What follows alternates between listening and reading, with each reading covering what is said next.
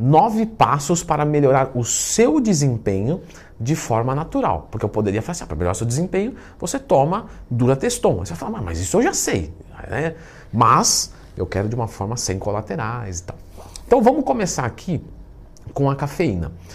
Galera, a cafeína, é, é, eu comecei com ela porque assim, é meio que óbvio, a pessoa está cansada de tomar cafeína. Se aumentar demais a dose você tem efeitos colaterais, não é legal. E se você toma uma dose e não sobe essa dose, o seu corpo pode ir se acostumando com ela. Na verdade, isso vai acontecer pelo processo que a gente chama de down regulation. E aí você para de responder a ela. Então você tem que parar de consumir a cafeína. Aí você vai se sentir pior, porque você tem um processo de dependência aí, então você tem uma crise de abstinência. Inclusive, eu já fiz vídeo completo da cafeína, tá? Lembra de procurar dentro do Twin mais tempo se tiver qualquer dúvida. E aí, você parando com ela por dois, três meses, quando você volta, aí você volta a responder bem. Então, para você usufruir bem da cafeína, você precisa ter é, uma sensibilidade a ela. E para isso você tem que usar o menos possível. Então vamos para o nosso número 8, a creatina. A creatina ela faz a ressíntese do ADP em ATP. De novo, Leandro, esse negócio. Não, agora é sério, preciso te explicar mesmo. Agora não é para falar difícil, não. ADP, adenosina difosfato. ATP, adenosina trifosfato, difosfato, trifosfato. O ATP, ele é a nossa energia. Então, quando a gente faz uma contração muscular, a gente gasta ATP. E aí cai uma cadeia de fosfato, vira difosfato e ela não é tão eficiente. A creatina age como? Ela vai agir ajudando a transformar esse ADP em ATP mais rápido.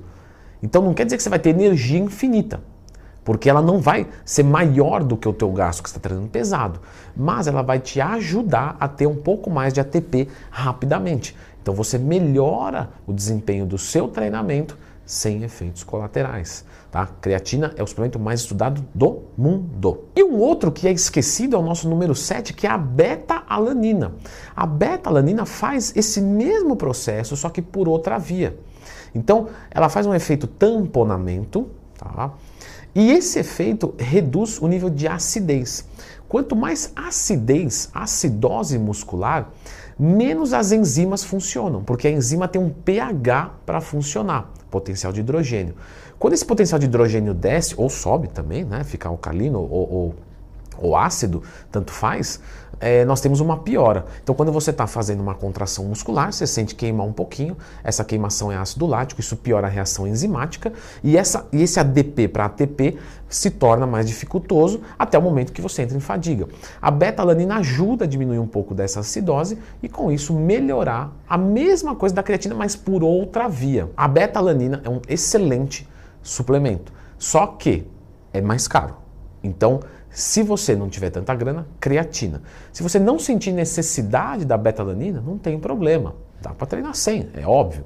Mas se você precisa de um pouco mais de performance, betalanina. Mais ou menos de 3 a 5 gramas por dia, em qualquer horário, porque assim como a creatina, ela empilha no nosso organismo. Muito bem! O nosso número 6, Floquinha, sabe qual que é? Eu convoquei você porque o nosso número 6, ele é o carboidrato. Deixa eu girar o cachorro. Girei o cachorrinho, carinho na barriguinha do cachorrinho, tá desmontando o fio aqui. É, então, o carboidrato alto. Então, pessoal, a gente está pensando é, em, em, fazer recintos de energia, etc. Mas que tal já ingerir o carboidrato, minha gatinha? O que, que você acha dessa? Porque o carboidrato ele vai fornecer energia. E, e, e energia é diferente de disposição. O que, que é isso? Assim, pronto. E energia é diferente de disposição. Então você pode ter energia sem disposição. Por exemplo, você toma uma maltodextrina, isso te dá carboidrato, te dá energia. Mas você pode continuar indisposto. E você pode tomar uma cafeína em jejum e ter disposição sem energia, sem ingestão de energia. Agora, quando falta de fato o carboidrato na dieta, ou próximo do, do, horário de treinamento, você tem uma piora da performance. Aí você vai dizer, tudo bem, Leandro, como é que eu vou fazer isso aí em cut? Então, em cut não dá. Em cut a gente precisa apelar para as outras coisas dessa lista, porque o carboidrato vai ficar baixo no cut e você vai ter é, é, menos disposição, galera. Isso é normal. O pessoal quer ganha-ganha. É, lembro de um aluno meu que me falou o seguinte, Leandrão, é, eu quero qualidade de vida e eu quero chegar em 6% de gordura. Eu falei, não vai, não vai ter. Não existe isso. Porque para você reduzir tanto o percentual de gordura, você vai comprometer a qualidade de vida, porque você vai ter que ficar com carboidrato baixo e se exercitar. O fisiculturista é o único que treina mais e come menos. Então, você precisa ver o que você quer para a tua vida. Posso chegar em 6% e sustentar um pouco mais fácil? Sim, mas para chegar é custoso. O que, que eu posso fazer no cut para melhorar um pouco isso? Jogar todo o carboidrato antes do treinamento e o resto do dia proteína e gordura. Pô, Leandro, mas o resto do dia eu vou ficar morrendo. Viu como não dá para conciliar qualidade de vida e BF muito baixo? E esse já era o nosso número 5 da lista. Então, caso o carboidrato fique muito baixo, joga ele num pré-treino, mais ou menos duas horas antes do seu treinamento. Se você treina pela manhã, joga todo antes de dormir, mas tenta concentrar em algumas horas antes do treinamento para não ficar morrendo igual a floquinhas. Número 4. Galera, você já viu um fisiculturista treinando, certo? Ele treina pesado pra caramba, não treina? Treina. Aí você vai dizer, caramba, é, é, o cara, tudo bem, tem os hormônios, tem, as, tem, tem, lógico que tem. Mas como é que ele consegue treinar tão pesado com tão pouca comida e eu não? Porque ele é condicionado. Então, uma maneira de você melhorar o seu desempenho, e para que, que eu estou falando isso? Porque às vezes você vai pegar uma pessoa que, sei lá, é lutadora, é, vai fazer um teste de aptidão física, um TAF, e ela tem que chegar lá com força, só que ela faz um período de carboidrato baixo, alguma privação, e aí? Então, você se condicionando. E como é que você se condiciona? Lógico que é muito mais complexo do que isso, né? Inclusive vai ter curso de treinamento aí, fica de olho. Mas é basicamente treinando até a falha. Então, quando você vai aumentando a tua capacidade de força, de resistência, mesmo em situações adversas, dormindo pouco, comendo pouco, você ainda vai ser melhor do que as outras pessoas que não treinam dessa maneira. E não só treinar dessa maneira, mas treinar para RML, resistência muscular localizada, e força máxima, certo, minha gatinha?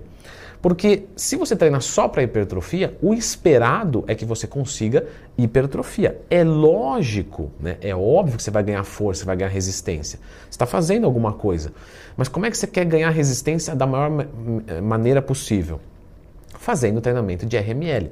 Logicamente, a hipertrofia fica em segundo plano. O mesmo para a força máxima. Uma outra forma para você melhorar o seu desempenho é descansando. Você vai dizer, Leandrão, esse é o meu. Achei, me achei na lista. Vou descansar eternamente e vou. Não. O que eu quero dizer é o seguinte: quando você vem numa rotina de treinamento, vem treinando, treinando, treinando, treinando, é, você provavelmente nunca está no seu melhor. Porque você está sempre. Cheguei bem no treino, saí mal. Cheguei bem no treino, saí mal. Então, para quem que serve essa dica? O cara vai treinar, vai treinar, vai treinar. Ele vai lutar no sábado, ele vai fazer um, um, teste de aptidão física no sábado, ele vai ter uma grande competição física no sábado.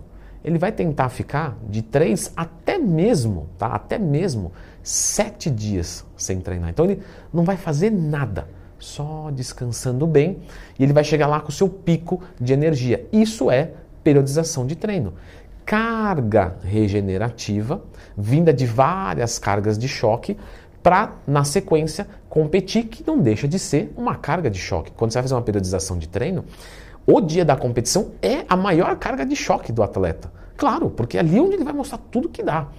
Então, se ele descansa, ele vai render melhor. Por isso que Copa do Mundo, futebol, é um negócio embaçado. Porque na Copa do Mundo é um jogo atrás do outro, o cara não, não, não consegue. Então vai chegando no final da Copa do Mundo, é, realmente quem treinou bem, até a falha, aquela coisa toda, quem fez uma boa periodização no ano inteiro vai aguentar mais. Por isso que periodização de treino é determinante em alto nível. E por último, como que um atleta vai estar tá bem, tá comendo bem, suplementando bem, dormindo bem, tá tudo certo, treinando até a falha, só que ele tem texto baixo, só que ele tem uma sensibilidade à insulina ruim, só que ele tem uma, uma, uma tireoide que não funciona bem, entre outras coisas. Por isso, a gente precisa ver exames de sangue. Para isso, eu deixei um vídeo especial para isso, porque realmente é uma coisa um pouquinho mais densa. Se você está fazendo tudo certo, não está tendo resultados, ou não está tendo os melhores resultados, quer melhorar ainda mais, dá uma olhada nesses exames aqui específicos, eu ensinei para você quais ver, que aí você que está dando o melhor material de construção para a tua obra, agora vai ter os melhores pedreiros trabalhando ao seu favor, que são os hormônios.